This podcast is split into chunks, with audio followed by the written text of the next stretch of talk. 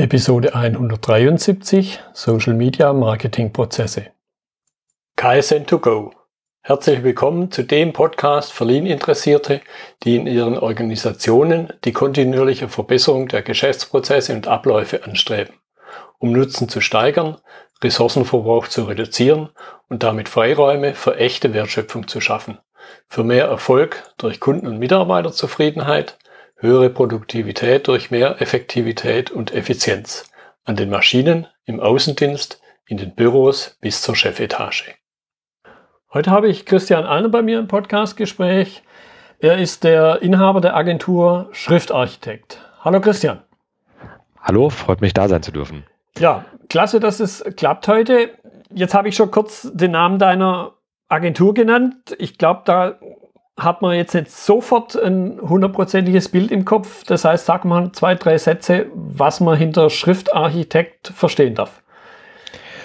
Ähm, als Schriftarchitekt berate, betreue ich vor allem KMUs darin, besser zu kommunizieren, bei Social Media sicherer zu werden und das Thema Datenschutz zu meistern. Seit letztem Jahr biete ich ähm, in dem Fall über der Datenschutzbeauftragte, aber halt auch verknüpft mit der Agentur auch Tätigkeiten und Dienstleistungen als Datenschutzbeauftragter an.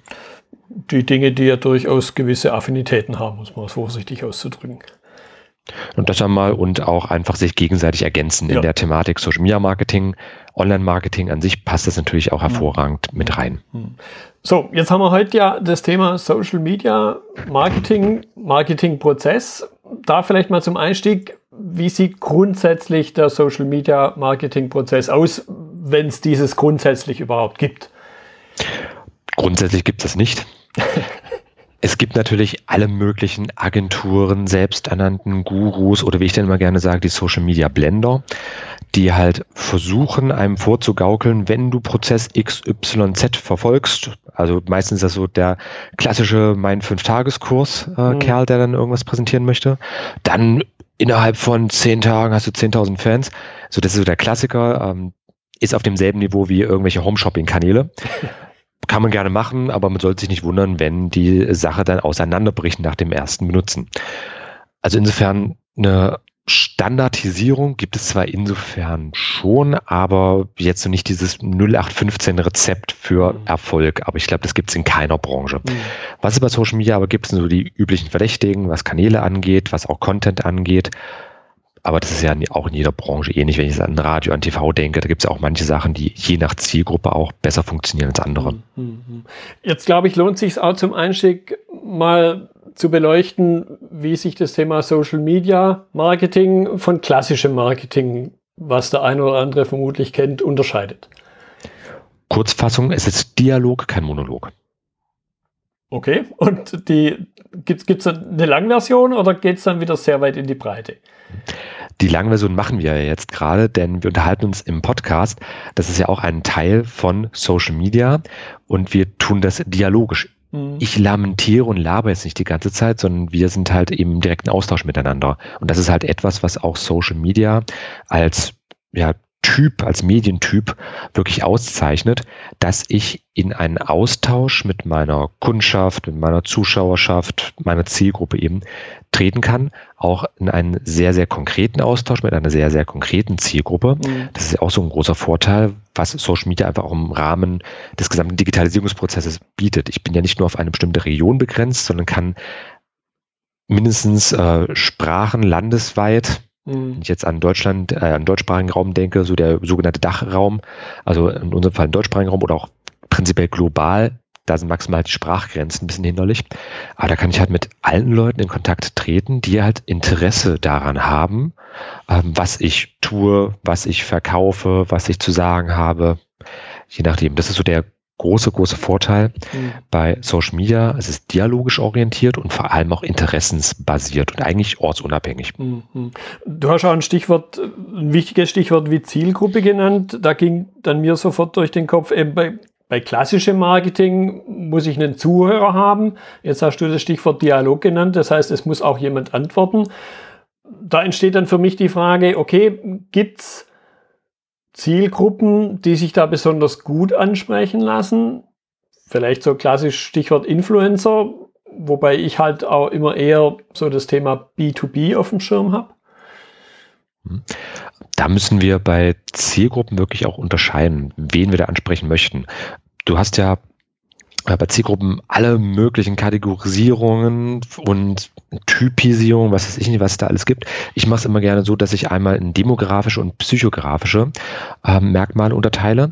Also einmal alles, was ich irgendwie objektiv festzurren kann bei Zielgruppen, also Alter, Geschlecht, Wohnort, was weiß ich nicht, was man halt irgendwie in Listen erfassen kann im weitesten Sinne und was halt die Leute irgendwo eint.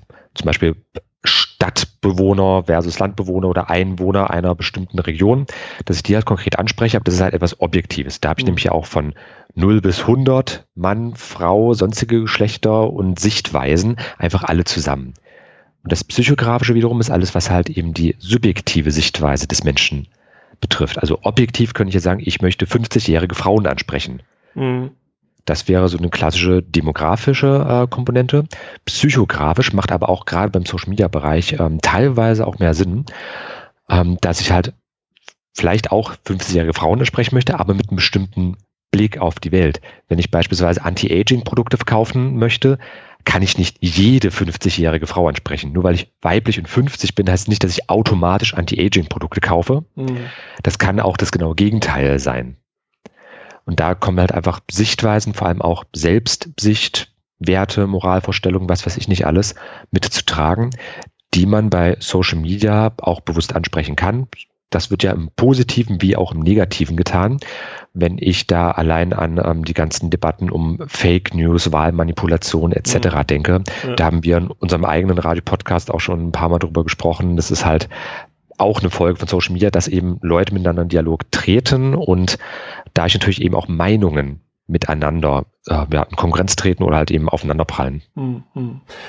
Jetzt hatte ich so ein Stichwort schon genannt, B2C oder B2B. Und, und das möchte ich ein bisschen vertiefen. Was für Abhängigkeiten, was für Randbedingungen ergeben sich daraus, die dann wiederum Richtung Social Media Einfluss haben? Mhm. Ich habe das mal als Zitat gehört und kann es eigentlich auch auf generell Social Media ausweiten.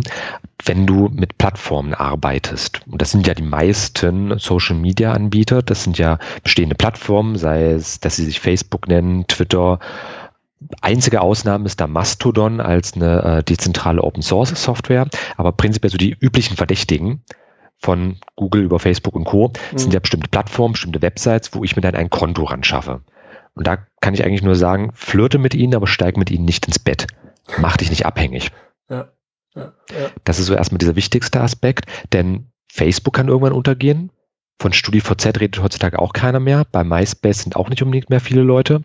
Also die, das gesamte Ökosystem kann sich da natürlich auch verändern, mindestens durch Generationswechsel, aber natürlich auch ähm, durch sonstige gesellschaftliche Entwicklungen, sodass halt eben viel, viel Zeit, die ich vielleicht reingebuttert habe in den Aufbau einer beispielsweise Facebook-Seite, dadurch zunichte gemacht wird, dass vielleicht mein Konto gesperrt wird, mhm. Mark Zuckerberg morgen beschließt, ich mache den Laden dicht, das will ich meiner Tochter nicht antun.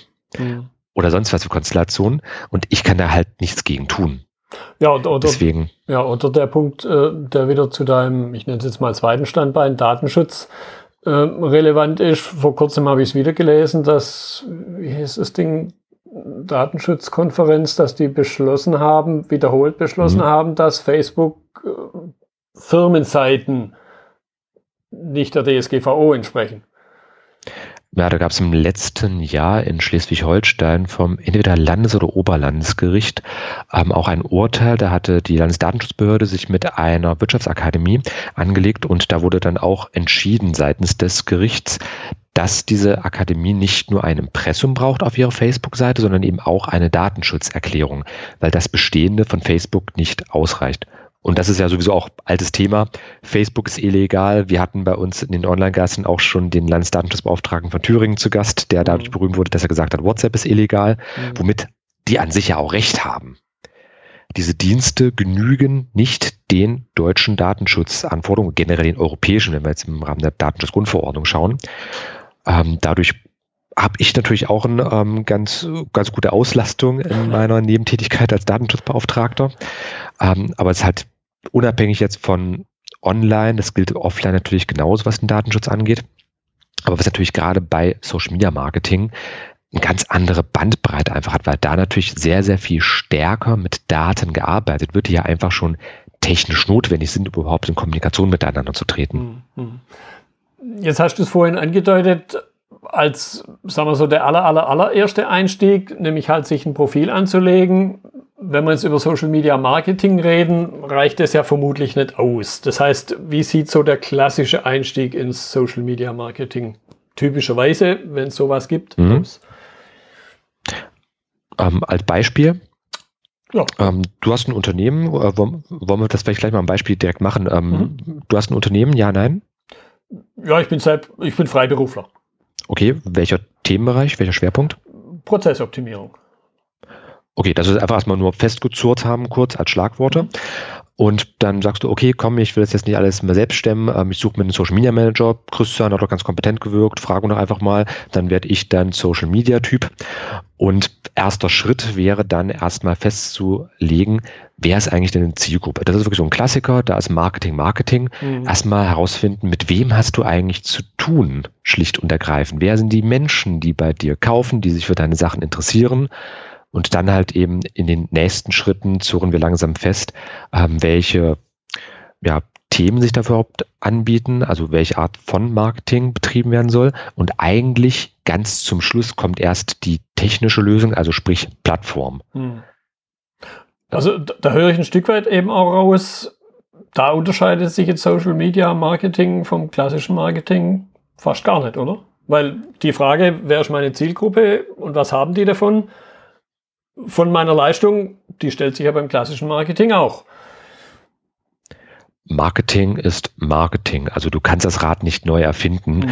Ähm, der einzige, no, nee, nicht der einzige Unterschied, aber ähm, der größte Unterschied zwischen dem klassischen, vor allem analogen Marketing und dann Online-Marketing und speziell Social-Media-Marketing als Untertyp davon, ist halt, dass ich meine Zielgruppen wesentlich konkreter ansprechen kann. Wenn ich früher eine Zeitungsanzeige geschaltet habe, dann äh, habe ich zum einen scheiß viel Geld bezahlt. Mhm. Das habe ich auch schon ein paar Mal für Kunden durch. Das finde ich immer noch ziemlich horrende Preise, die da teilweise gefordert werden. Und ich kann halt nur hoffen, dass es die richtigen Leute erwischt. Wenn ich jetzt kann zum Beispiel ähm, B2B-Bereich, 30-jährige Manager, männlich, weiblich, egal, erreichen möchte, äh, dann suche ich mir im Bestfall vielleicht ein entsprechendes Magazin, was in dem Themenfeld so grob unterwegs ist. Mhm frag an, wie viel deine Werbeanzeige kostet, gebe das in Auftrag und hoffe das Beste, dass überhaupt erstmal alle äh, Magazine ankommen, dass da nicht gerade irgendeine ähm, sonst was na, Nachrichtenmeldung die Runde macht und deswegen keiner an dem Tag das Magazin kauft, wo es rauskommt und ich da drinne bin oder sonst was für Situationen eintreten können. Ähm, das heißt halt im klassischen Marketing halt viel, viel ja, Daumenkreuzen und hoffen und im Social Media Marketing kannst du natürlich wesentlich stärker und fokussierter vorgehen. Also Zielgruppe ist halt wirklich so ein sich zurechtklicken in Formularen, die Zielgruppe sich zurechtklicken in Formularen, die ich halt möchte und dann halt zum Beispiel bei Facebook angeben bekommen, in dem und dem Umkreis mit den und den Interessen, die ja dann entsprechend alle Facebook-Nutzer, alle WhatsApp-Nutzer und Instagram-Nutzer umfasst, äh, könnte ich dir 3500 Leute anbieten beispielsweise. Mhm. Mhm. Da kann ich natürlich wesentlich ähm, eben fokussierter vorgehen und ähm, mein Marketing natürlich wesentlich stärker auch auf bestimmte Themen, vor allem auch Stichwort Subkulturen, Interessensgruppen, äh, das Ganze halt wesentlich stärker fokussieren was natürlich auch durchaus negative Folgen hatte. Da gab es ja auch ähm, diese großen Diskussionen zum Beispiel um Facebook, äh, wo es dann um Wahlmanipulationen ging über halt entsprechende Werbeanzeigen. Und da mhm. musste Facebook auch an vielen Stellen zurückrudern und bestimmte Dinge äh, ja, stärker anonymisieren. Ich kann bei Facebook inzwischen nicht mehr nach Gehalt äh, kategorisieren. Das konnte ich vor ein, zwei Jahren noch. Da mhm. konnte ich Menschen erreichen, die in beispielsweise Leipzig wohnen und drei bis 5.000 Euro brutto verdienen. Mhm wo man sich dann fragen muss, woher weiß Facebook das? In dem Fall über Drittanbieter. Das wäre jetzt da ganz konkret gewesen, eine Kooperation von Facebook äh, mit dem Statistikdienst Axiom. Und am Ende in den USA läuft ja alles über die Postleitzahlgebiet, also die, über die ZIP-Codes, wie viel du verdienst und wie viel nicht. Und in Deutschland gibt es ja auch statistischen Warenkorb etc. pp, also genügend äh, allgemeine Übersichten. Und wenn Facebook halt weiß, zum Beispiel über Logins, die ich tätige, die dann auch über eine IP-Adresse laufen, dadurch natürlich auch eine geografische Zuordnung ermöglichen. Mhm. Und Facebook dann beispielsweise weiß, oh, weiß ich, ich bin vor allem in Berlin tätig, dann weiß es schon mal, okay, ich bin Berliner voraussichtlich oder habe es vielleicht sogar angegeben, dass ich aus Berlin komme. Ich bin männlich, ich bin 30 Jahre beispielsweise. Dann kann Facebook halt eben über Triangulation mit anderen Daten von äh, ja, eben Partnerunternehmen auch schon mal herausfinden, ah, okay, wird also statistisch, was weiß ich, 2000 brutto verdienen oder sowas.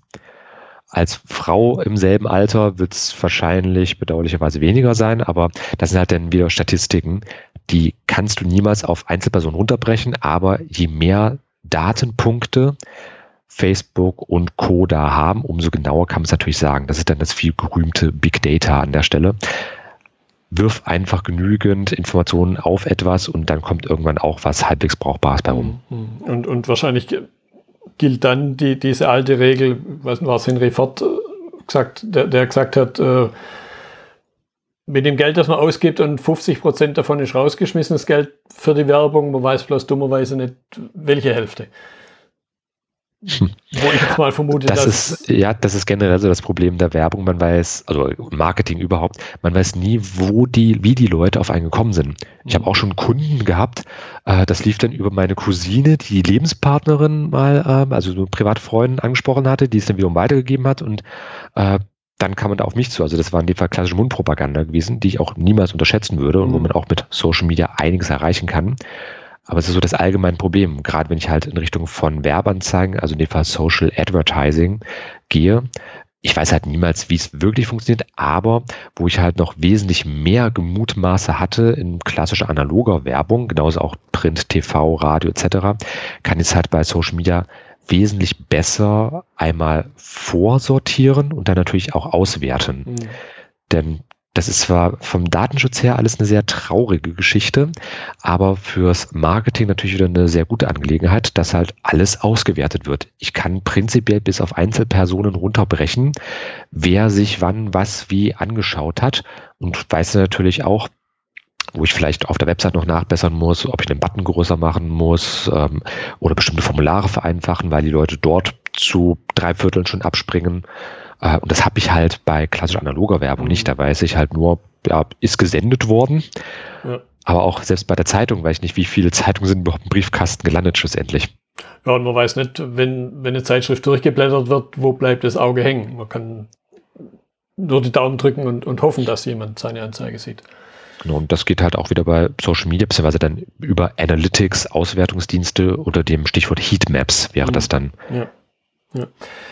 Okay, du hast gerade äh, ein Stichwort gesagt, das ein bisschen in die Richtung meiner nächsten Frage geht. Auswertung, glaube ich, kommt relativ schnell der Gedanke Digitalisierung hoch. Was gibt es deiner Ansicht nach da für Wechselwirkungen? Wie kann das eine vom anderen profitieren?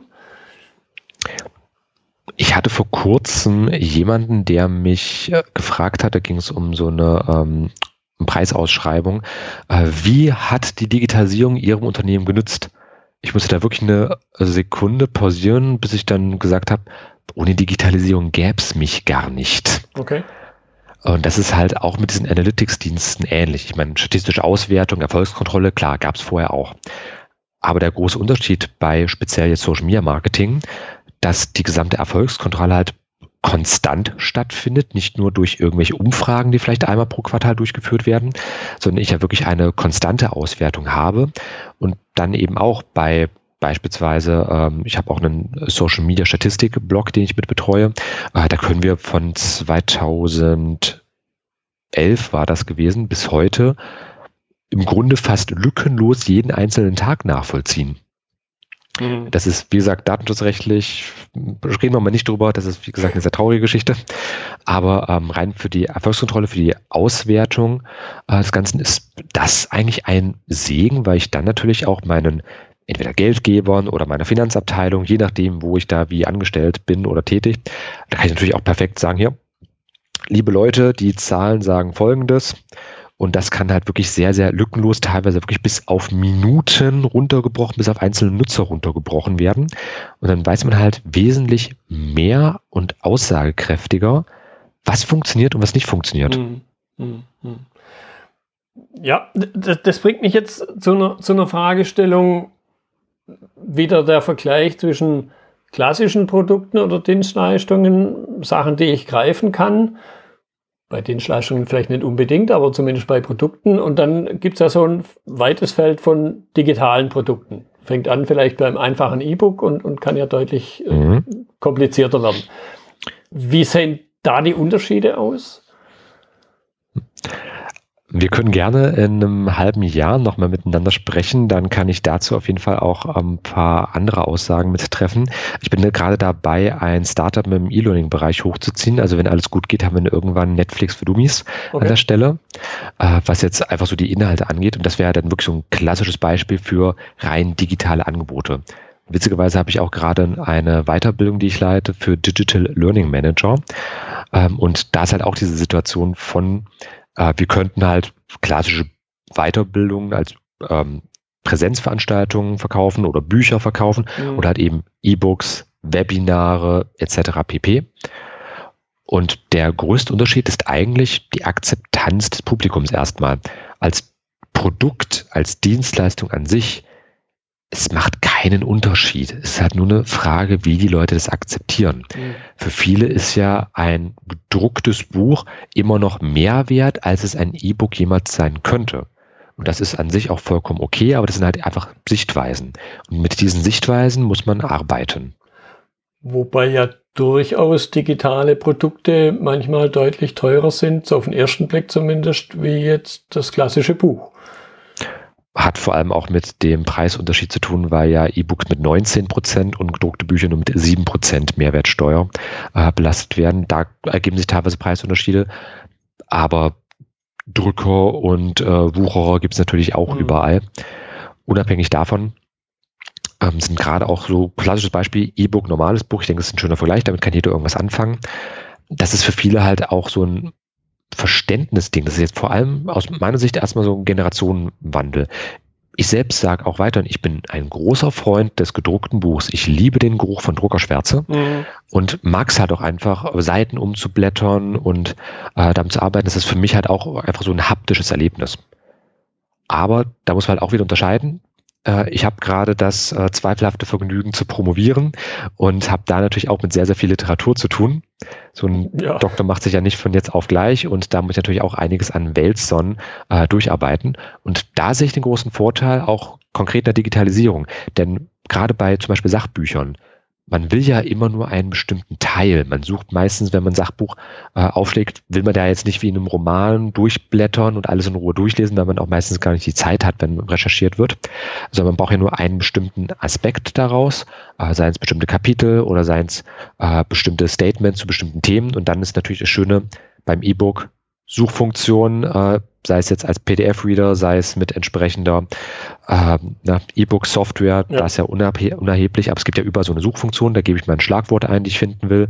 Der sucht mir dann das gesamte Buch und ich habe schon mal locker fünf bis 50 Minuten eingespart, die ich halt ansonsten so einen Wälzer erstmal durchgearbeitet hätte. Und das ist natürlich so ein großer Vorteil und da äh, gerade so in diesem beruflichen Kontext, also die, äh, also wenn Bücher halt äh, keine der keine private Lust versprühen, sondern vor allem ein Gebrauchsartikel mhm. sind.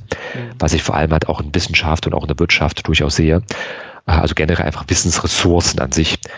Da dürfte die Akzeptanz zum einen sehr, sehr viel schneller kommen. Und das sind natürlich auch Punkte, mit denen man direkt werben kann. Also wo ich jetzt sagen kann, wenn ähm, du mit deinen Tätigkeiten sagst hier, komm Christian, ich habe jetzt die Idee gehabt, äh, ich möchte für Prozessoptimierung ein äh, Buch rausbringen dann können wir auch direkt sagen, komm, dann machen wir noch zwei Varianten. Einmal das gedruckte Buch für die Liebhaber mhm. und dann ähm, das E-Book für diejenigen, die halt vor allem damit arbeiten wollen. Und da können wir natürlich auch, je nachdem, die Zielgruppen halt entsprechend da festlegen. Das wäre dann vor allem auch psychografisch an der Stelle, was einfach die Sichtweise auf Buch angeht. Soll es ein gedrucktes Buch sein? Soll es ein elektronisches Buch sein? Da gehen ja die Meinungen wirklich auseinander. Und ein 50-Jähriger oder ein 15-Jähriger können da komplett unterschiedliche Ansichten haben.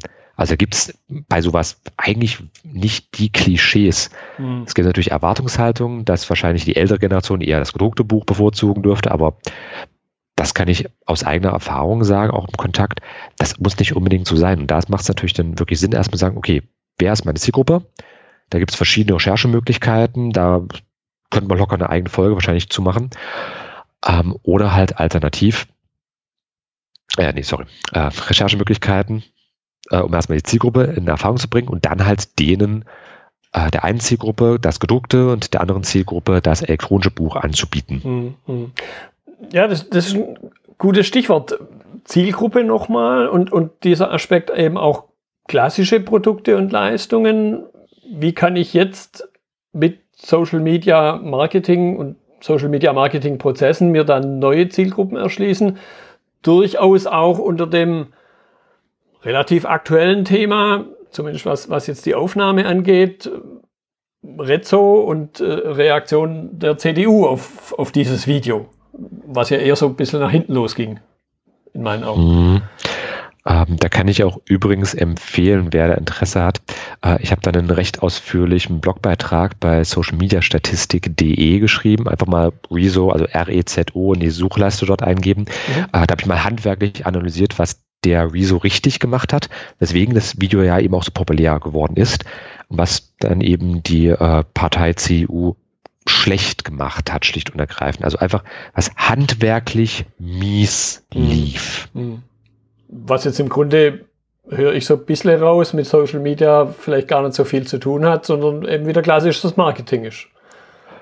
Unterschiedlich. Also es ist durchaus klassisches Marketing, aber vor allem auch die Tatsache, Social Media ist ja nicht mehr nur ein Trend, es ist auch äh, nicht nur ein Teil unserer Gesellschaft, es ist unsere Gesellschaft. Die Netzkultur, Internet an sich ist in den letzten Jahren nicht nur Teil unseres normalen Lebens geworden. Es ist ja das normale Leben. Das Internet ist Teil unseres Alltags. Es ist einfach nur äh, eine bestimmte Plattform, wo man sich halt eben ausdrückt, aber ansonsten ist es halt komplett normaler Bestandteil unseres Lebens.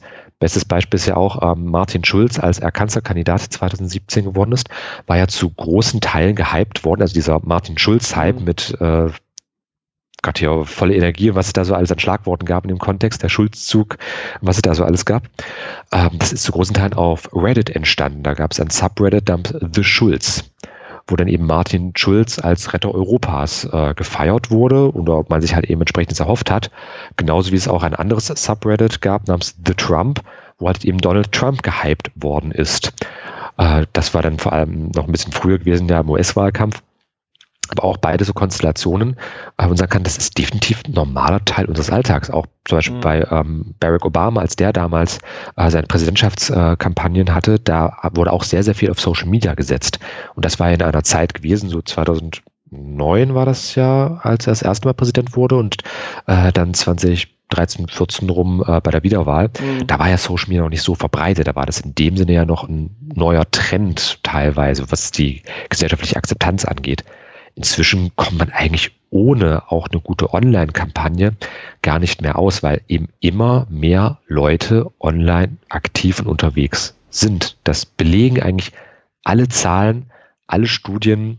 Äh, einfach mal Social Media Statistiken eingeben äh, bei der Suchmaschine eures Vertrauens, liebe Hörer. Da werdet ihr genügend Material finden in dem Bereich, äh, was einfach nur deutlich macht, immer mehr Leute sind online aktiv und auch immer verschiedenere ähm, Altersgruppen. Mhm. Also nachdem so die Jugend, in Anführungsstrichen, also alles, was bis 30 irgendwie geht, nachdem da jetzt die Masse einfach unterwegs ist, nachdem da teilweise die Zahlen sogar hier und da äh, wieder leicht zurückgegangen sind, kommen jetzt die in Anführungsstrichen Alten ab 30 immer mehr dazu. Also jetzt ist einfach, jetzt kommt diese Nachzügler Phase, nach der Hype-Phase und der mhm. Verdammnisphase, in der wir jetzt gerade sind, kommt denke ich, in den nächsten äh, zehn Jahren auch so ein bisschen diese Normalisierungsphase, wo dann einfach man sich mit der neuen Technologie anfreundet und sagt, okay, es ist jetzt halt ein ganz normaler Teil unserer Welt. Es kann weder Krebs heilen, noch ist es das personifizierte Böse. Es ist einfach nur eine weitere Technologie, die wir nutzen können. Hm. Ja, und ich kann mich aber im Grunde als Unternehmen dem gar nicht verschließen, weil ich ja nicht darauf vertrauen kann, dass alle Mitbewerber die gleiche abwinkende Bewegung machen, sondern es reicht ja, wenn einer sagt, hey, coole Sache, mache ich. Und wie du es dann gesagt hast, es ist Teil unserer normalen Welt und dann fließen halt die Kundenströme plötzlich woanders hin. Ja, bestes Beispiel sind ja Plattformen wie Quelle.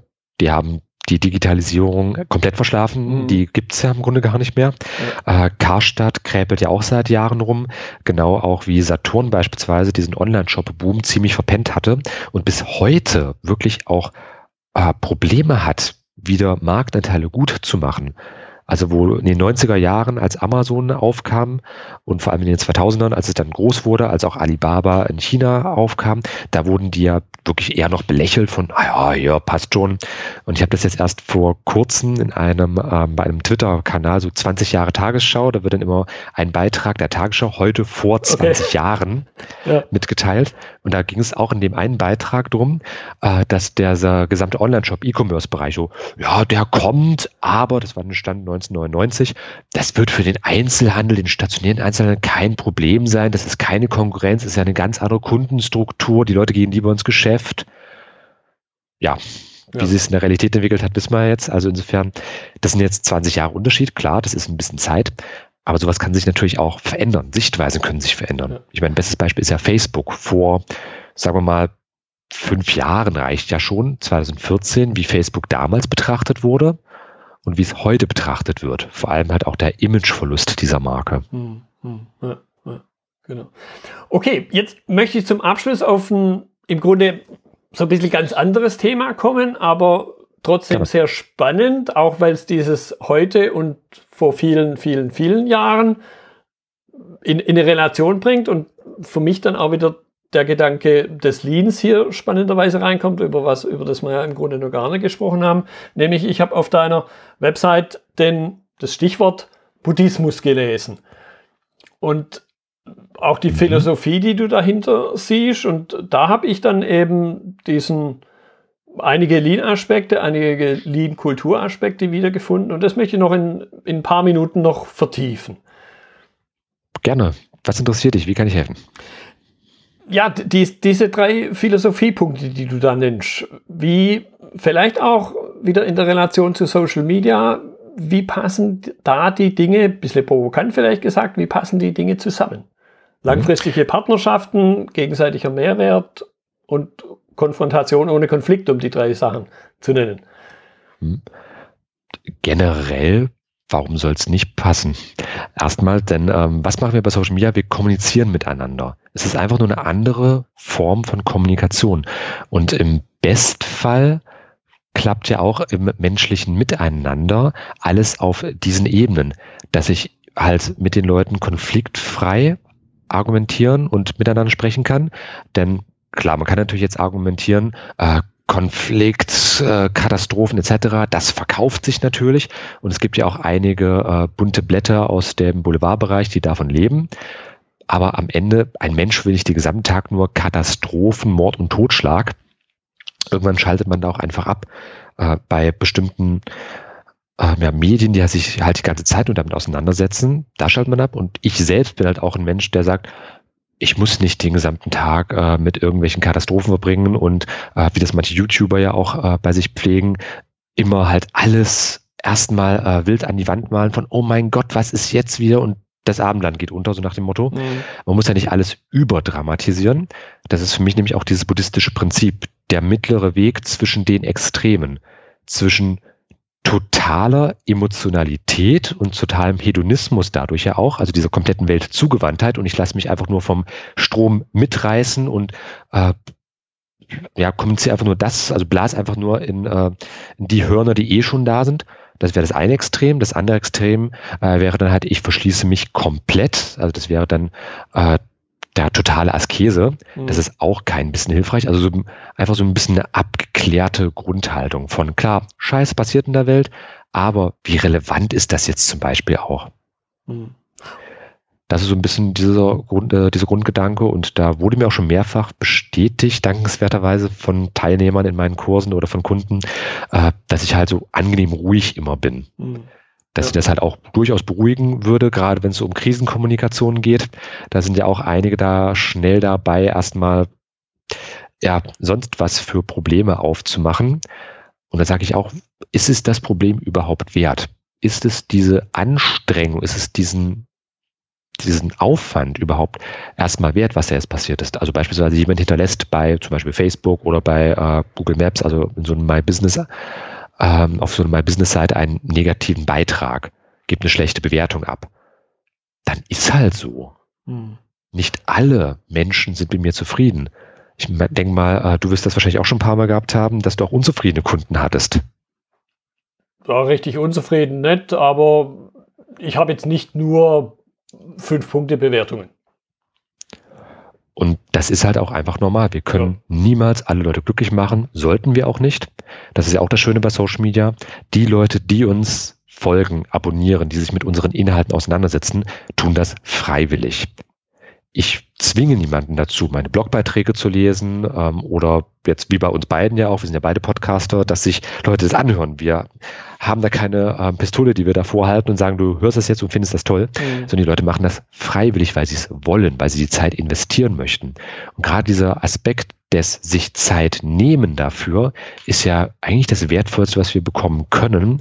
Erstmal ein Vertrauensvorschuss, darüber dann natürlich auch ein Beziehungsaufbau. Also da will ich jetzt auch nicht zu weich werden, was die Faktoren angeht. Das ist am Ende ja eigentlich alles auch irgendwo ähm, harte Strategie, dass ich halt einfach auch meinen ähm, ja, Nutzern irgendwo eine ja, abgeklärte, geerdete Perspektive bieten möchte und dann natürlich auch mehr oder weniger ähm, die üblichen Verdächtigen bei YouTube, Instagram und Co. Da kann ich jetzt einfach die Inhalte nehmen und sagen, hier Leute, für den Wahnsinn und das Armgefuchtel mit dem, oh mein Gott, wir werden alle sterben. Da gibt's das Videobeispiel. Mhm. Ich mache jetzt mal eine beruhigte Analyse nach der Situation.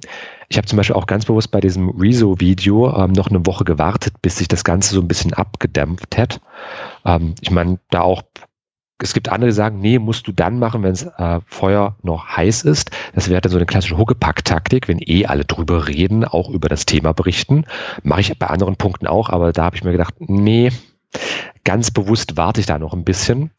Äh, zum einen, weil auch in der Woche darauf er dann nochmal ein Video online gestellt hatte, was dann ja Bezug genommen hatte. Also insofern habe ich dann gleich diese Nachanalyse mhm. äh, mitgetätigt. Und ähm, da kann ich eigentlich nur sagen, dass diese ja, gesamte Philosophie, wo du jetzt gerade diese drei Punkte mit äh, aufgezählt hast, das ist einfach meine Herangehensweise. Das können andere toll finden, können andere scheiße finden. Da bin ich neutral an der Stelle, aber einfach diese langfristigen Partnerschaften finde ich wichtig, denn einfach nur so Business, Business und von einem Deal zum nächsten. Mhm. Wem bringt das großartig was? Das ist eigentlich nichts außer äh, Stress erstmal, weil du halt immer nur kurzfristig von einem zum nächsten planen oder überhaupt eigentlich gar nicht planen kannst. Äh, und mir ist es halt auch wichtig, Partnerschaften zu pflegen, denn am Ende, ja, wir müssen mit den Nachbarn auskommen, die wir haben. Hm, hm. Ja, und ich, und ich höre definitiv auch raus, dass das, ich nenne es jetzt mal Thema ist, Gelassenheit, die, glaube ich, dem Social Media an sich durchaus gut tun kann, um es mal vorsichtig form zu formulieren nicht nur gut tun kann, das wäre an vielen Stellen sehr, sehr angebracht. Ja. Denn eins der ja, Kardinalsprobleme, die wir momentan haben in dieser gesamten Debatte um soziale Medien, ist ja, dass äh, vor allem Bevölkerung ja ziemlich aufgeheizt wird. Also so die üblichen Massen in Anführungsstrichen. Wenn da halt ähm, Agitatoren, ich meine, es gab es früher genauso, da das Radio wurde ja nicht umsonst in den 30er Jahren als Volksempfänger bezeichnet. Mhm. Und da gab es ja auch einige Organisationen, Gruppen und Menschen, die halt einfach hervorragend dieses Medium verstanden haben und das ist jetzt bei Social Media nicht anders. Also wir sollten uns einfach mit dieser neuen Technologie auseinandersetzen. Zum einen so neu ist sie nicht mehr. Neuland ist es eigentlich auch nicht mehr wirklich. Ähm, vielleicht hier und da noch für manche Teile der Bevölkerung, die einfach mit dieser ganzen Technologie noch nicht aufgewachsen sind. Das ist nämlich auch so ein Aspekt. Kenne ich es? Ist es normaler Teil meines Alltags? Und da macht sich vor allem jetzt erstmal so diese äh, Trennlinie auch mit auf, dass man so ein bisschen auch sagen kann, die Leute, die es halt seit Geburt an kennen, bestes Beispiel, Facebook 2004 gegründet worden, also selbst Kinder, die damals geboren wurden, sind jetzt 15 Jahre alt, die kennen eine Welt ohne Facebook mhm. gar nicht, bewusst schon mal überhaupt nicht. Und das ist auch so ein schönes Beispiel dafür. Äh, ich habe auch häufiger mal mit 18-Jährigen zu tun bei verschiedenen Schulungen. Deutsches Rotes Kreuz etc. Äh, da führe ich auch gelegentlich sowas mit durch und da finde ich auch die Sichtweisen immer interessant, äh, denn für viele ist halt Facebook inzwischen schon eigentlich gar nicht mehr interessant. Das ist so, wie wir E-Mail oder Fax vielleicht betrachten in unserem Alter. Ja. Das haben Mama und Papa schon verwendet. Dadurch ist es entweder uncool oder einfach nur langweilig, weil einfach schon da. Das ist nichts Neues mehr. Ja, ja. Und, okay. ja. ja. Okay, Christian, ich danke dir für deine Zeit. Speziell zum Schluss waren nochmal einige sehr interessante Gedanken dabei. Einerseits ganz weg vom, von unserem Kernthema, trotzdem sehr spannend. Also ich danke dir nochmal. Gerne, gerne. Und vielleicht als ähm, Abschlusshinweis für alle da draußen, ruhig bleiben und die Tage so nehmen, wie sie kommen. Wir können es eh nicht großartig ändern. Gewisse Dinge müssen wir einfach akzeptieren. Ähm, dass sie halt so sind, wie sie sind, das heißt nicht, dass wir uns nicht darüber aufregen können, aber die Aufregung hat auch einfach mal gut sein lassen irgendwann. Das ist speziell im Social Media Bereich wichtig, wenn ich einfach Groll in meinem Bauch mit mir rumtrage, weil mich irgendjemand äh, am anderen Ende der Welt über irgendeinen Social Media Kanal mal angeraunzt hat, dann tue ich mir damit am Ende nur selbst weh und habe dann den, mir den gesamten Tag kaputt gemacht, den ich ansonsten hätte produktiv verbringen können. Hm. Und vielleicht mal drüber schlafen. Genau, also einfach ausklingen lassen, Nacht drüber schlafen, morgens neuer Tag. Genau, ich danke dir. Das war die heutige Episode im Gespräch mit Christian Allner zum Thema Social Media Marketing Prozesse. Notizen und Links zur Episode finden Sie auf meiner Website unter dem Stichwort 173. Wenn Ihnen die Folge gefallen hat, freue ich mich über Ihre Bewertung bei iTunes. Sie geben damit auch anderen Lean-Interessierten die Chance, den Podcast zu entdecken. Ich bin Götz Müller und das war KSN2Go. Vielen Dank fürs Zuhören und Ihr Interesse. Ich wünsche Ihnen eine gute Zeit bis zur nächsten Episode. Und denken Sie immer daran, bei allem, was Sie tun oder lassen, das Leben ist viel zu kurz, um es mit Verschwendung zu verbringen.